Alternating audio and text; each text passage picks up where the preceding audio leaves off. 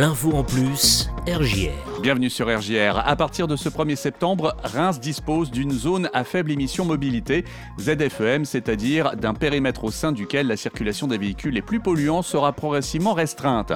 Pour circuler au sein de cette ZFEM, les véhicules doivent être équipés d'une vignette critère, un autocollant sécurisé à coller sur son véhicule qui indique sa classe environnementale et valable pour toute la durée de vie du véhicule. Pour commander votre vignette critère, vous avez rendez-vous sur le site du ministère de la Transition écologique et solidaire, certificat-r.gouv.fr. Pour un envoi en France, son prix est fixé à 3,11 euros, euh, auquel s'ajoutent les frais d'affranchissement, soit au total 3,67 euros. La ZFEM donc rentre en vigueur ce 1er septembre, dans un premier temps à titre pédagogique pour une période de 4 mois jusqu'au 31 décembre.